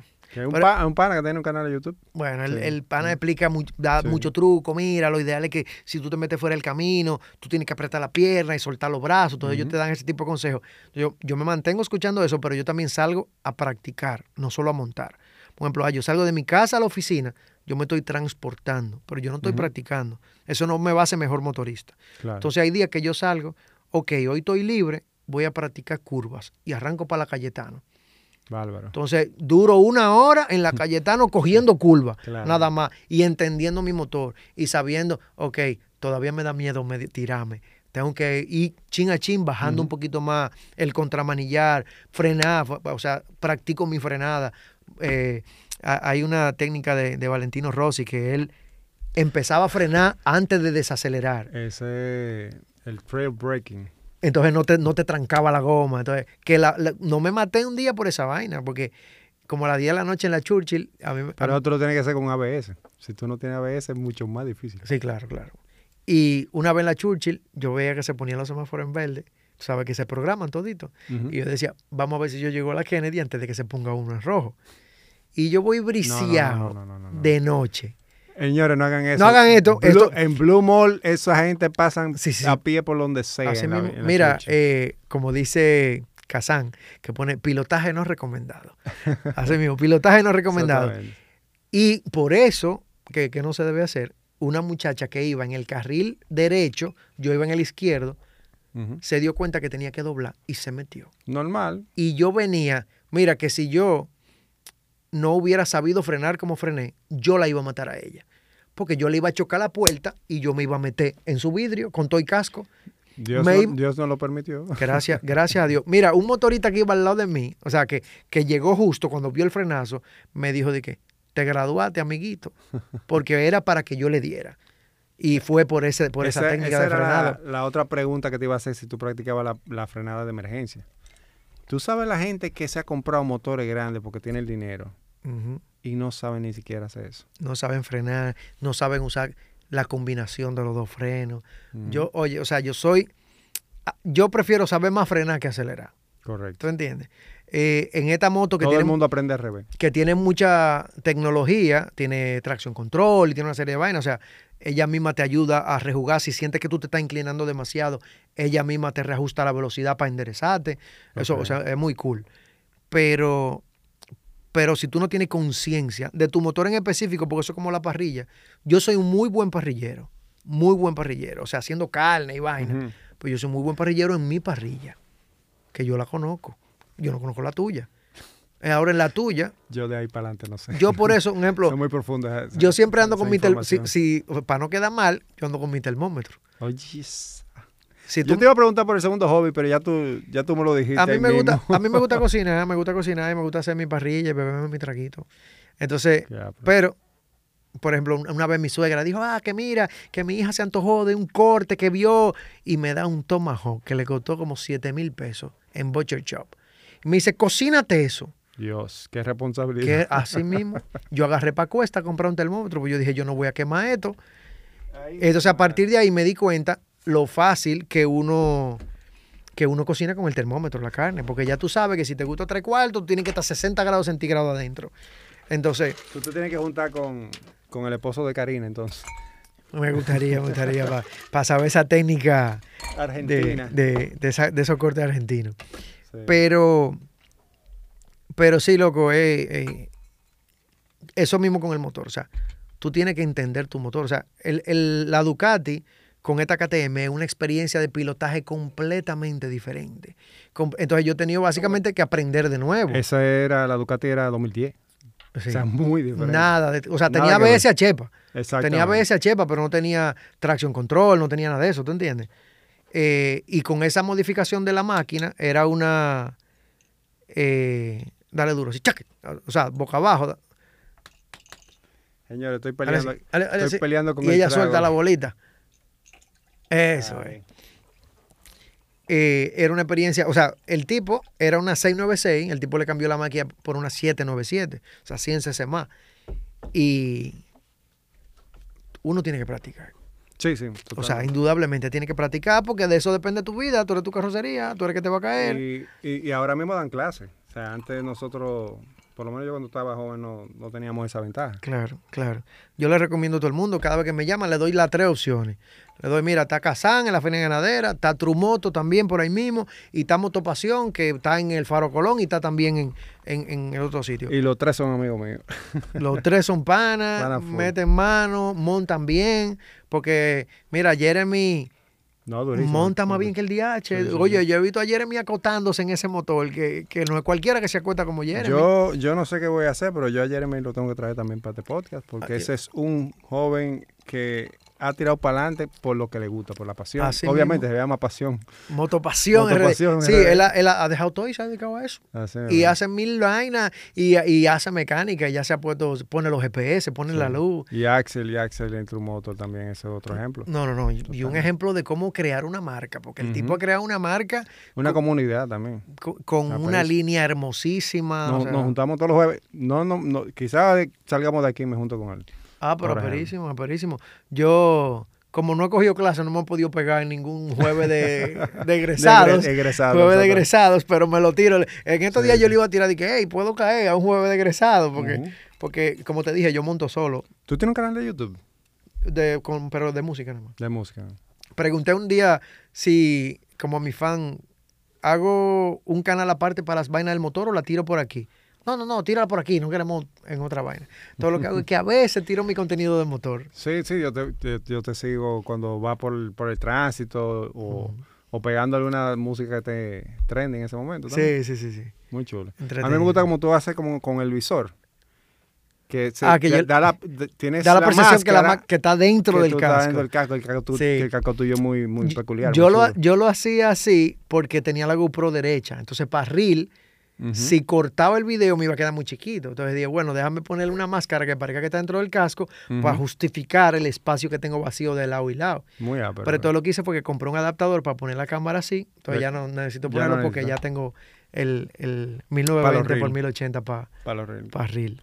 Muy chulo. Ve acá, y esta aplicación nueva, eh, Tears, de Ah, la de que como Twitter. como eras. Sí, la, bueno, yo creo que Elon Musk se comió los mocos. Porque se, o sea, ellos aprovecharon el momento que él puso lo de las limitaciones de tweets, de leerlos, Ok. y tiraron esta aplicación nueva. Y realmente, yo te voy a decir, si, si ¿Ya yo, tú lo estás usando? yo lo estoy usando, no tanto, porque yo tampoco el Twitter que lo uso tanto, como que mi cerebro no da para tanta vaina al mismo tiempo, pero realmente es muy útil. No, y tú desde el mismo Instagram nada más le das la arroba y te manda para allá. vi la arroba en tu cuenta, yo, coño, ya, Emma, vamos a darle. Loco, yo borré Twitter. Desde que lo puse y vi el ambiente, yo borré Twitter. Porque era, de verdad, yo estoy en, en el mood, el mejor mood, y yo empiezo a ver Twitter, y tú empiezas a caer en una espiral. Una espiral, una espiral de cosas negativas que te salen en Twitter, que definitivamente a mí no... Yo tengo que, tenía que poner un filtro para eso. Y, y como quiera te sale. Sí, terrible. No, y la gente ácida en Twitter. Sí, sí, sí. Muy ácida. yo- Y hay, y hay una vaina la que se llama ya de está que muy complicada para en, estar en. Twitter, o sea, lo, lo que consume mucho Twitter, hay una vaina que se llama el otro Twitter. Mm. Ellos, ellos mismos le dicen, no, porque él no está acostumbrado al otro Twitter, es el más sádico. Ahí que está la gente que acaba con todo el mundo, que todo le molesta. Hay, hay días que se cogen de que hoy le vamos a dar a Manicruz. Y eso es funda Manicruz. O le vamos a dar a Techi y funda Techi. Pero son, o sea, son malos, son malos. Muy malos. Increíble. Uno porque no es famoso y no se agarran con uno todavía, pero. Pero ya yo estoy preparado mentalmente para cuando me agarren a mí. Así es. Ahí sí. Pero el el que le- se pone a caer atrás de las redes queda loco. Uno porque eso es una herramienta de trabajo.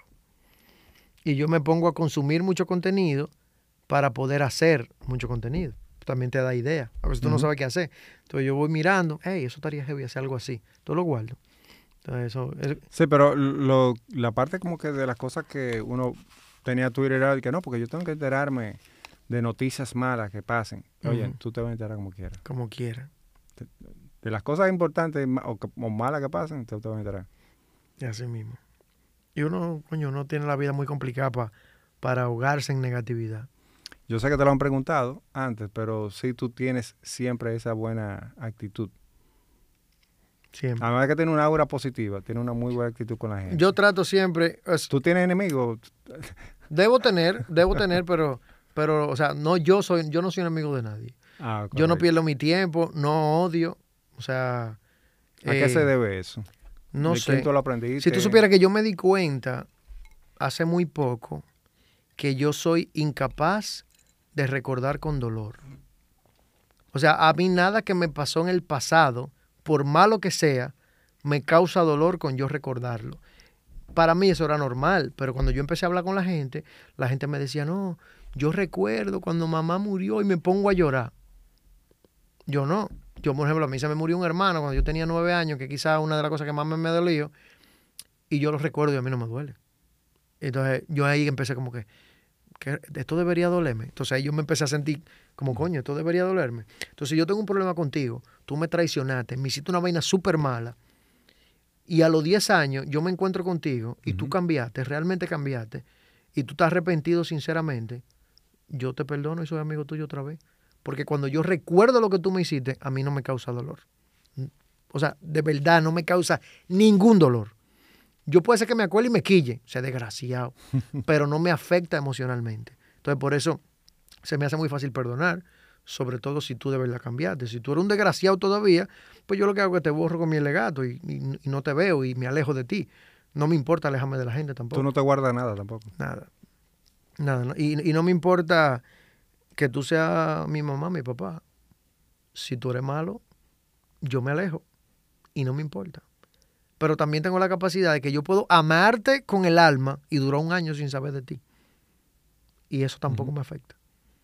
Ahora, cuando te veo, di que mierda, qué alegría. Sí. O sea, por decirte, mi mejor amigo, uno de mis mejores amigos, me llama me- siempre peleando de que, ah, pero si yo no te llamo, yo no sé de ti. Y yo, eh, mi hermano, vamos a juntarnos mañana. Y nos juntamos. Y lo amo y lo adoro, pero si yo estoy ocupado, loco, como que, como que soy muy resiliente en ese tipo de, de cosas. Yo, yo también puedo decir que yo no soy tan buen amigo por ese, por la falta de seguimiento. Mm, Sorry, de verdad. O sea, yo, yo me pongo adelante. Pero es doble vía también. claro. Y, y, y yo, por ejemplo, tengo muy buenos amigos y, y podemos durar muchísimo tiempo sin vernos, pero cuando nos vemos viejos, eso como que fue ayer. Claro. A mí lo O sea, que no yo, me gusta yo es que estoy me... consciente de eso, que, que por lo menos esa es una ventaja. Claro. No, no me gusta que me estén reclamando. Coño, tú, no buscas uno, tú no buscas uno. Yo, es oye, yo no te voy a buscar, supéralo. No te voy a buscar. fin. Ahora, y si y no, no, es personal, es con todo el mundo. No es personal. O sea, a veces mi mamá me escribe, pero mi hijo está vivo. Yo, mami, estoy bien, súper bien. Voy mañana para allá para beber café. Y ahí voy. y resuelve. ¿Tú entiendes?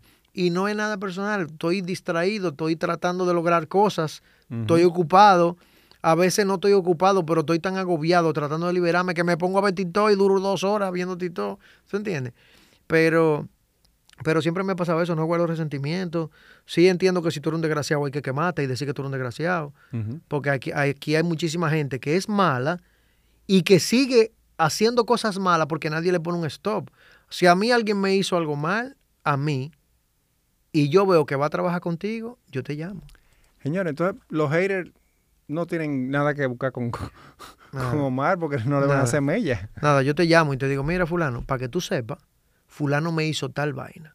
Y ya yo sé de varias gente que le ha hecho lo mismo. De, de ahí para allá, tú puedes trabajar con él si tú quieres, pero te lo digo para que te cuide. Hay gente que por, ah, bueno, por vaina. O sea, aquí, si tú te robas algo y yo te digo ladrón, el malo soy yo porque te irrespeté diciéndote ladrón. Pero tú eres un ladrón. Lo que pasa es que los tiempos han cambiado. Eso es una realidad. O sea, tú eres un ladrón, loco. Yo siempre le digo a la gente, cuando tú vas a hacer algo, tú tienes que pararte frente al espejo. Tú vas a robar en tu trabajo, tú vas a aprovechar una compra que se va a hacer y vas a meter tres cajas de para tú llevártela. En el espejo en tu casa, tú te miras en el espejo y dices, yo soy un ladrón. Yo soy un ladrón. Para que cuando a ti te descubran en la oficina y te digan ladrón, tú no te ofendas porque tú eres un ladrón. ¿Tú entiendes? Entonces, yo entiendo que la cosa hay que llamarla por su nombre. Y si yo entiendo que tú me robaste, tú eres un ladrón. Yo te voy a decir que tú eres un ladrón. Y yo le voy a decir al otro que tú eres un ladrón. Para que lo- los abogados ahora no, no piensen así. ¿Tú entiendes? Todo un lío cuando hay un abogado del por medio, es un lío. ah, no, eso, me está difamando. Ya, tú tienes pruebas. Y yo, bueno, tú me robaste a mí. Ya es un lío, sí. Eso. Tú sabes que algo, como tú traes a colación, ese tema de, de las cosas negativas que hace la gente y que ahora mismo puede ser hasta plausible por, por los antivalores. Ujú. Pero yo, lo que me ha funcionado a mí, no sé si, si a otra persona le puede funcionar o piensa de la misma manera, es que a, a- doña Jacqueline, mi mamá, yo pensaba, si yo hago esto, que está mal hecho, ¿qué va a pensar mi mamá? Claro. Inmediatamente eso venía en mi cabeza, lo que podía pasar, o que mi mamá me podía decir, inmediatamente yo no lo hacía. Y eso era yo chiquito, que lo pensaba así. Y así mismo cuando estaba adolescente, que hice muchísima locura, pero no al nivel de tú decir que si se me entera mi mamá va a pensar esto de mí. Claro, Y no lo hacía. claro. Y eso fue mi límite. Y gracias a Dios hasta ahora Te ha ha fun- funcionado. me ha funcionado. Muy bien, muy bien. Porque que en algún momento ya lo mal hecho, olvídate, te- Sí. se te devuelve. No, y, y mira, ser malo es una decisión muy personal. Cuando tú estás siendo malo, tú lo sabes. Y tú decides seguir siendo malo. La gente no es malo de que, ay, no me di cuenta que te estaba haciendo daño. Tú sabes que tú le estás haciendo daño a una gente. Tú lo sabes y tú no, tú no lo paras. Entonces, por eso yo no tengo piedad con la gente Y mala. tú no puedes poner en excusa de que mi entorno es así. No, no, no. O sea, si yo sé que cuando yo, que mi motor, por ejemplo, yo le cambié la pipa del mofle a mi motor, porque el, la- el mofle de fábrica no se oye casi nada. Y mi esposa fue que me dijo, yo se la quería cambiar como quiera, pero mi esposa me dijo, mira, yo quiero que tú le pongas algo que suene un poquito para que la gente te escuche llegar. Porque a veces tú te vas, le vas a meter por al lado un carro y el carro va a doblar y, no te, y te va a dar, porque no sabe que tú estás ahí. Es que tú, to- todo lo que tú estás diciendo de tu esposa es demasiado raro que una esposa lo diga. Sí. Y la está vendiendo muy bien, así que ten cuidado. Mira, y entonces, cuando yo le fui a cambiar la pipa, el tipo del taller me dice, vamos a quitarle el catalítico y todo para ponerlo directo. Y yo, no, no, no. O sea, con la Ducati que teníamos flería de fábrica, yo la prendía y disparaba toda la alarma del edificio. Claro. ¿Tú sabes qué yo hacía? Yo lo sacaba apagado y lo prendía afuera. Por respeto a los vecinos. Para respetar a los vecinos, porque tú sabes que molesta, entonces ¿por qué tú lo prendes? Hay, hay que la gente goza muchísimo con eso. Entonces yo apago mi motor, o sea, me llevo mi motor apagado hasta la calle y ahí lo prendía. A veces, si era en el día que yo sabía que no había muchos vecinos, pues yo lo prendía ahí y salía. Pero si tú sabes que molesta, ¿por qué tú lo sigues haciendo? Tú lo sigues haciendo porque tú eres un desgraciado, por eso tú lo haces, ¿te entiendes? Porque la gente sabe, la gente sabe. Tú todo. sabes que de los, de los inconvenientes que hay en el país es porque las, las multas no se hacen cumplir. Porque la misma persona inconsciente que tira basura en la calle se monta en un avión y llega a Estados Unidos y la basura está en el aeropuerto que no ve un zafacón se lo meten en el bolsillo. Así ¿Por qué? Porque si lo tira en la calle Así mismo. le ponen su multa de 500 dólares o 1000 dólares. Mira, yo, te- yo tengo tres perros. Y yo los saco a pasear todos los días, pues yo vivo en un apartamento y ellos necesitan salir. Ellos no hacen sus desechos en la casa. Ellos tienen que salir. Y yo todos los días camino tres kilómetros, tres, cuatro kilómetros, todos los días con mis perros. Y yo ando con mi funda, recogiendo mi caca. Y De yo te puedo pocos- asegurar, yo te puedo asegurar que en el barrio que yo vivo, yo, o sea, yo tengo que, tenemos que ser como un 5% lo que recogemos la caca. Totalmente. Entonces la gente nos ve con los perros y nos viene chabocha a nosotros, pero y tú no me estás viendo con una funda llena de caca. Ahí en Piantini tú te das la vuelta Piantini y, y está lleno de letreros de que recoge. Yo, yo leí uno casualmente hoy, recoja la pupú de su perro. Literal, así para que ya, Oye, para yo, que entiendan. yo he visto desde el balcón del edificio vecinos que andan con la funda, pa- por si lo ven, pues no la recogen. Pero no, Yo lo veo con la funda en la mano, el perro se caca y ellos se van. Ellos miran a ver si no lo están mirando ahí mismo. y se van. Conchale, hay un tanque de basura ahí, recógela y tírala en el tanque. Claro, claro. Esa es tan simple. Tan, tampoco es que te la tienen que llevar para tu casa. ¿Tú entiendes? Hay tanques, literalmente en el barrio tiene que haber tanque cada 50 metros. Hay un tanque de basura. Es simplemente ponerla ahí. Claro, claro. Eh, o sea, es increíble. La gente, por eso a mí no me gusta dejarle pasar cosas a la gente. ¿Cómo, ¿Cómo te manejas tú con la gente, eh, tus seguidores? ¿Qué, te, ¿Qué anécdotas tú tienes que te hayan en un aeropuerto? En, Mira, me en pasa. un restaurante que tú estés comiendo y vienen a tirarte una foto. Yo contigo? tengo eh, 21 mil seguidores ahora mismo, me parece.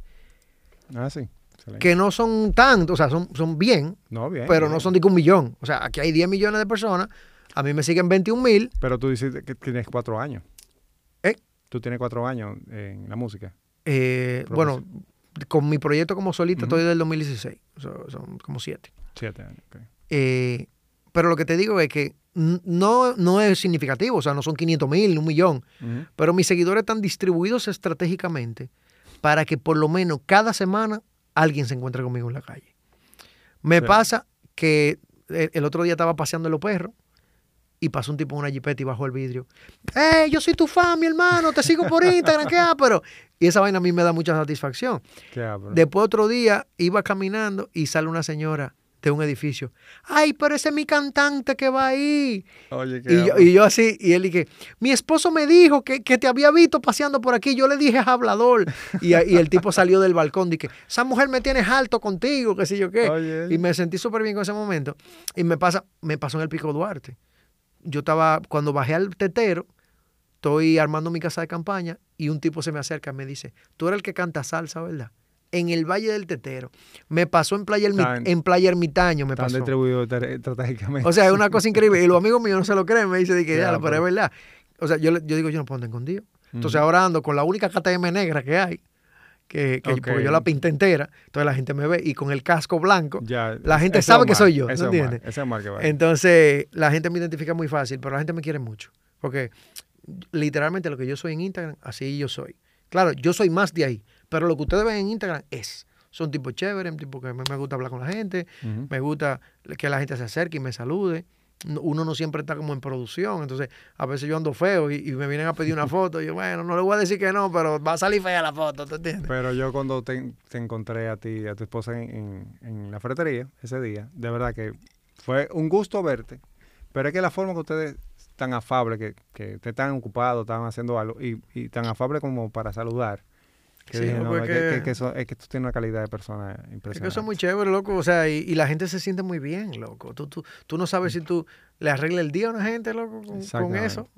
Porque la gente se atrevió a saludarte y tú recibirlo con el mismo cariño. Ok, puede ser, a ti yo te conozco, pero a mí se me acerca muchísima gente que yo no conozco. Sí, sí. Ah, te sigo por. Y yo, a mi hermano, qué placer. Y yo lo saludo como que somos hermanos de toda la vida. ¿Tú entiendes? Y yo lo saludo sinceramente, porque eh, al final te están eh, demostrando un cariño y el cariño se paga con De tu cariño. trabajo también. Cariño se paga con cariño, definitivamente. Y anécdotas de, de- en tarima, por ejemplo, que tú, que tú hayas tenido un show chulísimo, un afecto de las personas. No, yo, yo he pasado de todo en tarima. Yo, yo he cantado tanto. Yo, o sea, así mismo como yo le he cantado a tres gente. O sea, yo estaba en conciertos, o sea, no míos, sino que me contratan o que me invitan. Y de repente el evento no se dio bien y hay seis gente. Y yo, mira, yo, Pasa con, todo. yo con mi show no relajo. Yo me volteo a los músicos y les digo, aquí vamos a dar un show como que hay 100 mil personas ahí. Y nosotros damos nuestro show dado al diablo, como que está lleno y lo que hay son cuatro gente y el sonidista, ¿te entiendes? Pero uno pasa muchísimas cosas, sobre todo aquí. Por ejemplo, ir a tocar a Los Ángeles fue una experiencia súper, súper Ah, sí. Cuando nosotros tro- eh, tocamos en The Nam Show, eh, yo fui el primer dominicano en tocar en The Nam Show en 100 años que se había eh, hecho. Y repetí en Eso 2021. es un, un- The Nan Show, imagínate que como la feria del libro, pero de la industria de la música.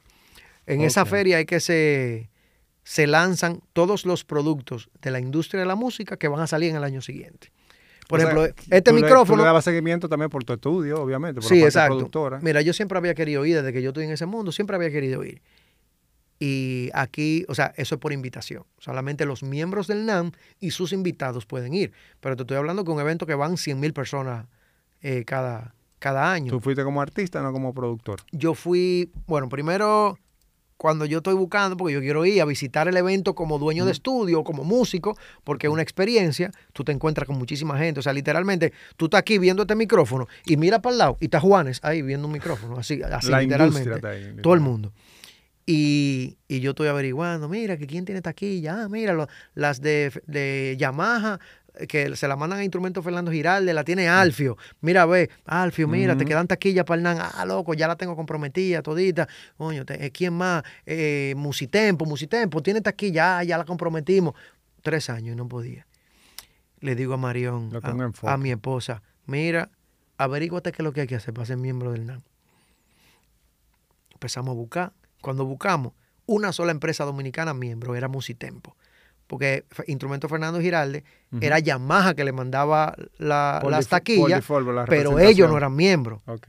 Le digo yo, averíguate lo que hay que hacer. Los tipos pedían registro mercantil, eh, copia de factura de transacción económica con tiendas estadounidenses, qué sé yo qué, mil vainas.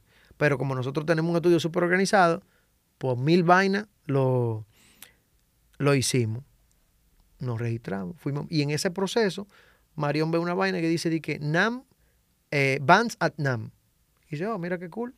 Y entra y dice, aplica para tocar en el NAM. Pero eso es una presión enorme entonces. Dice, aplica para tocar en O el sea, NAM. ahí está la industria entera de la música y tú di que vas a tocarle a ellos. A ellos, literalmente. Entonces Mario me dice, Omar, no, ella no me dice. Ella me dice, mándame tus cosas. Yo le mando, va, no sé para en qué ella estaba. Y ella somete la, la vaina de nosotros Qué, al qué genio ella. Y me dice, mira, si nosotros tenemos pensado ir como quiera, yo sometí esto a ver si podemos cantar. Y yo, "Ah, pues heavy. Porque está, está cubierto. tres meses. Yo, o sea, ya, ya nosotros íbamos a ir como quiera. Tres meses nos mandan un correo. Ustedes han sido elegidos para tocar, que sé yo qué. Yo, mierda, ¿qué, ¿por qué vamos a hacer vaina? Nos dicen, ustedes han sido elegidos para tocar en la tarima Pioneer. O sea, hay dos tarimas grandes y muchas tarimas pequeñas en, por ejemplo, el stand de Gibson, el stand de Pro Tools, que son que tú vas con la guitarra y haces una cosita chiquita. O sea, ya el soundcheck está hecho por el, el- el que tiene esa tarima. El- Ajá, la- exacto. Entonces, La, la marca que tiene esa tarima. Exacto. Entonces me dice, nos aceptaron para tocar en el NAM. Pero hay un problema. Y yo, ¿qué pasó? Nos pusieron en una de las tarimas grandes. En la, en la Pioneer. Y yo, ¿qué? ¿Cuál es el problema? o que hay que viajar con la banda. Yo estaba pensando en hacer una vaina guitarra voz en un stand, en un pasillo. Pero no son ellos que te cubren todo. No, ellos no te cubren nada. Ellos te invitan. Porque como yo no tengo visa de Ah, trabajo, como yo no tengo visa de trabajo, yo no puedo cobrar. Ok, ellos no me pueden pagar nada porque se considera trabajo. Ya entendí. Ellos te hacen una invitación como intercambio cultural. Correcto. Al darme una tarima grande, yo dije, no, pero si nos dan esa oportunidad, hay que viajar con la banda. Empezamos a mover cielo y tierra. Hicimos un, un concierto por recaudación de fondos para comprar los tickets, vaina. ¿Y, y tu banda cómo se puso? No, feliz. Do- eh, tres de mis músicos estaban estudiando en Berkeley. Y pues, ellos estaban que sí, o sea, cualquiera quiere tocar en el NAM, ¿tú entiendes? El evento más importante de la, de la industria de la música. Eh, o sea, o sea, to- a nivel técnico. Toda tu banda estaba sintonizada, que, Que era lo, grande que, que era ese claro, evento. claro, todo el mundo sabía. Y pues nosotros fajábamos buscando esos cuartos y hubo un ángel que nos llama y nos dice, mira, pueden venir a la casa. Nosotros cogemos para la casa de ellos. Nos dice, ¿cuánto cuesta el viaje? Bueno, nosotros hicimos un cálculo, somos seis músicos, mal hotel, mal alquilar una bama, esto, qué sé yo qué. Tantos miles de dólares. Todos los equipos tienen que viajar también. O sea, tenemos que viajarlo con los instrumentos. Bueno, eh, La batería. el que era bajo, bajo, pero un ejemplo, el- ellos nos mandan un rider de lo que va a haber en tarima. Entonces en tarima había conga, había piano, había plante bajo, pero el bajista sí tiene que llevar su bajo. Y ellos nos mandan eso. Y el tipo nos dice, ¿cuánto cuesta? Nosotros, ah, esto. El tipo hace así, saca su cartera y me pasa una tarjeta de crédito. El ángel. Una tarjeta de crédito así. Me dice, paga lo que tú tengas que pagar de ahí. Uf. Y oye, yo casi me pongo a llorar y llamo a los amigos, mi- a los músicos míos que están en Boston, que estaban estudiando en la universidad, llevándoselo el diablo. Ok, ok. O sea, estaban en Berkeley estudiando, o sea, fajándose para sobrevivir allá, pagando un trimestre carísimo. Y yo lo llamo y le digo, fulano, ¿estás ocupado? Estoy, un- estoy en, un, en un ensayo, pero dime, para que no te preocupes por el dinero del ticket, porque ellos iban a pagar su propio ticket, ok. por el privilegio de tocar ahí. Yo dije, para que no te preocupes, que está todo pago. ¿Cómo así? Yo, olvídate, yo te cuento después, está todo pago. Nos fuimos para Los Ángeles. Todavía yo, ya yo anuncié que voy a tocar en el NAM, pero yo no me he atrevido a decir que yo soy el primer dominicano en el NAM porque todavía no sé. Hasta que yo recibo un correo la semana antes de viajar de, eh, de un historiador del NAM. Omar, ¿cómo estás? Te habla fulano de tal, yo soy el encargado de la historia del NAM y del museo. Pudimos percatarnos que tú eres el primer dominicano What? en tocar en este evento en más de 100 años. Entonces me gustaría ver si tú nos puedes ofrecer una, una entrevista What? para nosotros publicarte en el mural de la vaina. y ahí fue que yo dije, Ay, primer mira. dominicano en The Nan Show. Bueno, y hasta ahora el único, nadie me ha tocado. Nadie me ha tocado. Porque ellos exigen que sea, o sea, han ido muchos dominicanos a disfrutar del evento, pero ellos exigen para tocar que sea un proyecto organizado, para que sirva de algo. Claro, claro. Porque a veces los músicos que iban decían de que, bueno, armamos una banda aquí y tocamos. No, tiene que ser un proyecto. Te quedaste con documentación, un video de algo Entonces, de ese evento. cuando estamos, eh, nos estábamos registrando, Marión ve un banner de una publicidad que decía de que aplica para tocar en la pecera de Fish Tank, una marca que se llama Dine Audio, tiene un furgón que lo convirtieron en estudio con una vaina de cristal que ellos hacen conciertos ahí adentro y se graban. Marión aplicó. Wow. ¡Pum! Caímos para el Dine Audio. To- También. Tocábamos a las 3 de la tarde en la tarima Pioneer y a las 7 de la noche una sesión en vivo en, la, en, la, en el Fish Tank de Dine Audio. Y nada más y nada menos, el ingeniero de sonido que nos grabó fue el que mezcló Iron Man 3. Ya tú sabes, un tipo top de la industria. Y ahí Ay, nosotros estábamos con ese tigre bebiendo cerveza. O sea, fue una experiencia, loco, que quizás esa es una de las mejores cosas que hemos hecho en mi O sea, todo fue una adrenalina full desde que te montaste en el avión aquí hasta que Yo digo que quiero volver, regresaron. quiero volver al NAM, no a tocar. Porque yo no pude disfrutarlo, porque yo tenía el estrés. tú no viste nada. O sea, yo sal- salí y decían de que ellos no anuncian cuando están los artistas famosos porque se vuelve un caos. Entonces, tú de repente te enterabas de que ok. John Mayer está en PRS y todo el mundo arrancaba para PRS. Corría para allá. Eh, e- ese año que yo estaba, estaba John Mayer estaba en PRS. Eh, Ed Sheeran estaba en Martin. O sea, literalmente él, él se sienta ahí, habla contigo y te enseña por qué a él le gusta esa guitarra, es vaina. Juan estaba en Gibson, sentado ahí hablando con la gente. Eh, Stevie Wonder estaba en tal sitio, o sea, una locura. O sea, todos lo- los mejores de la industria ahí. Esa era Walt Disney para ti. Así mismo. Y te estoy hablando de eh, un centro de convenciones de donde se juega como una arena de básquetbol Ujú. y tres o cuatro edificios alrededor lleno de todas las marcas mostrando todo lo nuevo que va a salir, los mejores pianos, los mejores guitarras, los mejores todo. O sea, que tú fuiste nuestro embajador Sí, sí, sí. en sí. esa industria. Fue, fue una ¿En locura. qué año fue? Eso fue 2018, creo. Entonces en el 2021, Ujú. eh, 2019 creo, en el 2021 se hizo virtual porque estábamos en pandemia y ellos me invitaron de nuevo. Entonces lo Wow. hicimos desde aquí, transmitimos desde mi estudio, una locura, 70 países. Se, se vio mucho esa, esa parte durante la pandemia. Sí, Hay, hay veces que, que los podcasts le llaman el innombrable. sí, O sea, sí, o sea, sí. Pero se logró hacer ese tipo de, de junte musical, jam, un jam, y cada uno en su casa. Y gracias a la tecnología se, Tú sabes que uno se con, hizo el, mucho contenido. uno con el síndrome del impostor, que uno piensa que a lo mejor uno no está tan bien. Cuando nosotros estamos hablando con, lo- con los, porque los tipos son, o sea, gringos, loco. top, top, top. gringo. Esos tipos, cuando, un ejemplo, cuando nos invitaron al NAM, nos mandaron un, un correo diciéndonos, fulano de tal es el director técnico de la tarima. Cualquier detalle se comunican con él. Fulana de tal es su encargada de visas. Si necesitan cartas para el consulado, se las solicitan a ella y el fulano de tal encargado de prensa. O sea, todo súper organizado. Entonces, en la virtual, cuando estábamos hablando con el director técnico, mi esposa le dice, como era en inglés todo, y ella es casi gringa, le dice, mira, tú sabes que te- puede- podemos tener limitaciones porque es un país del Caribe, vaina, que yo qué. Ah, ok, dí- díganos con qué ustedes cuentan. Y cuando ella le pasó lo que nosotros íbamos a hacer, digo, no, no, pero ustedes están mejor que cualquiera. Digo, porque también con otros países la, la, la tecnología del internet y la comunicación Claro, no, él me dijo, o sea, él me dijo, para que tú entiendas, los del Congo, si se nubló, no van a poder tocar. Damn. a, a ese nivel. Entonces, a mí me tocó, a mí me presentó eh, un cuarteto mexicano, pues era súper cool. Era, hacían su concierto y luego él hablaba conmigo. Ok, eh, una O temática sea, así, una era su dinámica full. conexión full. Entonces, ellos estaban en vivo, hacían su show en, en su vaina y después entrábamos un Zoom desde el mismo sitio, ellos en su escenario, yo en el mío. Entonces ellos decían, hola Omar, ¿cómo estás? Nosotros somos, me acuerdo, Pop Quartet se llamaba. Unas mujeres que tocan cello, violín, Cello. pero como tecno. Me dicen, Qué interesante. eh, Omar, ¿cómo tú estás? De- nosotros somos fulano de, México. Qué placer eh, estar contigo aquí en conexión y yo hablando con ellos. Sí, que, ah, pero qué cool. Ok, ahora, señores, con ustedes Omar Quesada. Entonces ahí yo entraba con mi banda y Wow. entraba la transmisión en vivo. Entonces después que yo terminaba, eran como eh, 15, 17 minutos cada uno. Yo terminaba, entonces a mí me tocó darle paso a un rapero canadiense. Entonces yo estaba Igual. transmitiendo de mi estudio, pero cuando abre lo de México estaba en un teatro, ya tú sabes, una vaina. Yo en mi estudio, en una cabina, y el rapero en una discoteca. Literalmente en una discoteca que él logró que le prestaran, una- porque estaba todo cerrado en ese momento. claro. Y cuando el tipo enfocó en una discoteca, el tipo, en inglés, un inglés, ya tú sabes, medio complicado, porque era rapero y. Qué Y yo hablando con él en inglés. y vamos arriba, una locura. 70 conciertos en 70 países. Impresionante. Qué, vaina. qué- qué logística, qué Sí, sí, sí, sí. Una locura. Eh, wow. Hablamos como...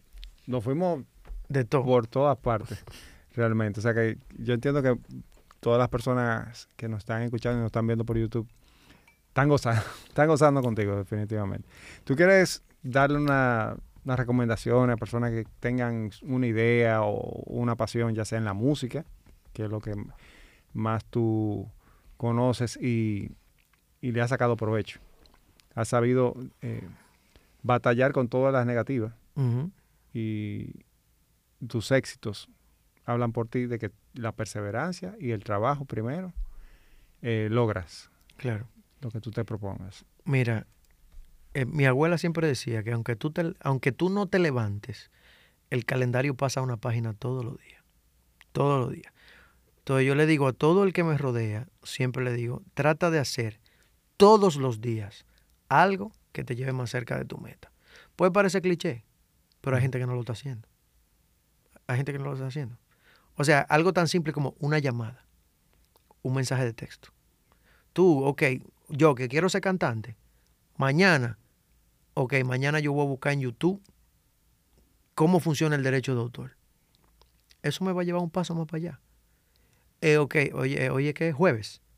Mañana viene el derecho de autor. El sábado, yo voy a llamar a David Vázquez para que él me explique cómo él llegó a donde Juan Luis.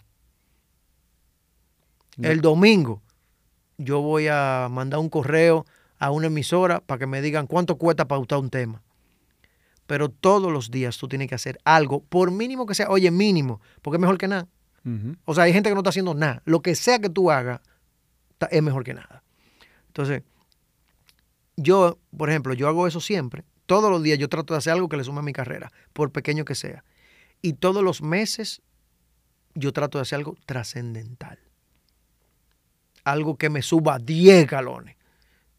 Algo que me dé un salto cuántico. Y si yo estoy viendo que se está acabando el mes yo no lo estoy logrando, yo forzo ese salto cuántico de alguna forma. ¿Qué es lo que yo voy a hacer? Me le voy a tirar a una gente, voy a hacer una vaina, voy a tirar una canción, voy a hacer un- algo que, que me lleve un poquito más allá.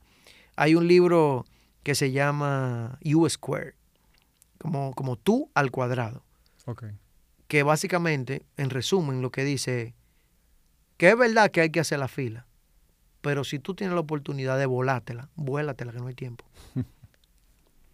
Da ese salto cuántico. Yo soy pro eso. Yo estoy haciendo mi fila, pero cada vez que yo veo la oportunidad de brincarme cuatro escalones, yo me lo brinco. Como sea, con una llamada, con una cercanía. Vi a fulano y mira, yo soy un tipo tímido. A veces yo he estado en el mismo sitio, por ejemplo, que decir de Arcángel, va a mi estudio. Ha ido varias veces a mi estudio. Y a mí me da vergüenza tirarle algo mío, porque yo estoy en un ambiente profesional y, y entiendo que no debo pasar las rayas, pero a veces hay que hacer fresco y da ese salto cuántico. Manicruz me dijo un día en mi estudio, el no ya yo lo tengo. Si tú me dices que no, yo me quedo en el mismo sitio, porque ya el no yo lo tengo. A mí no me va a echar más para atrás, tú no, Mi mi estatus no va a cambiar. no va a cambiar.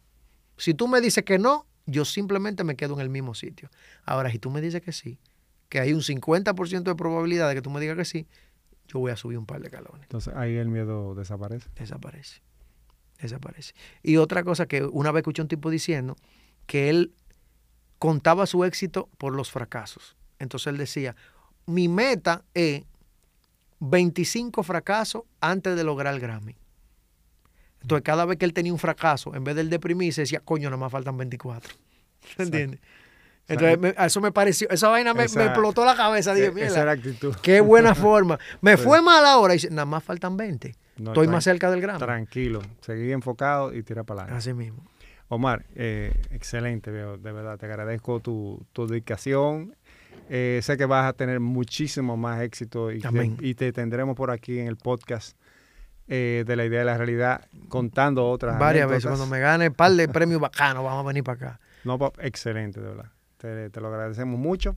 Señores, hasta aquí este episodio con Omar Quesada, el artista, el empresario. Y gracias a ustedes por estar en sintonía y que ya hayan llegado hasta este punto en el podcast. Eh, le pedimos que por favor comenten qué les pareció este episodio en Spotify, en Apple Podcast y aquí en YouTube. Así que si no estás suscrito, también suscríbete.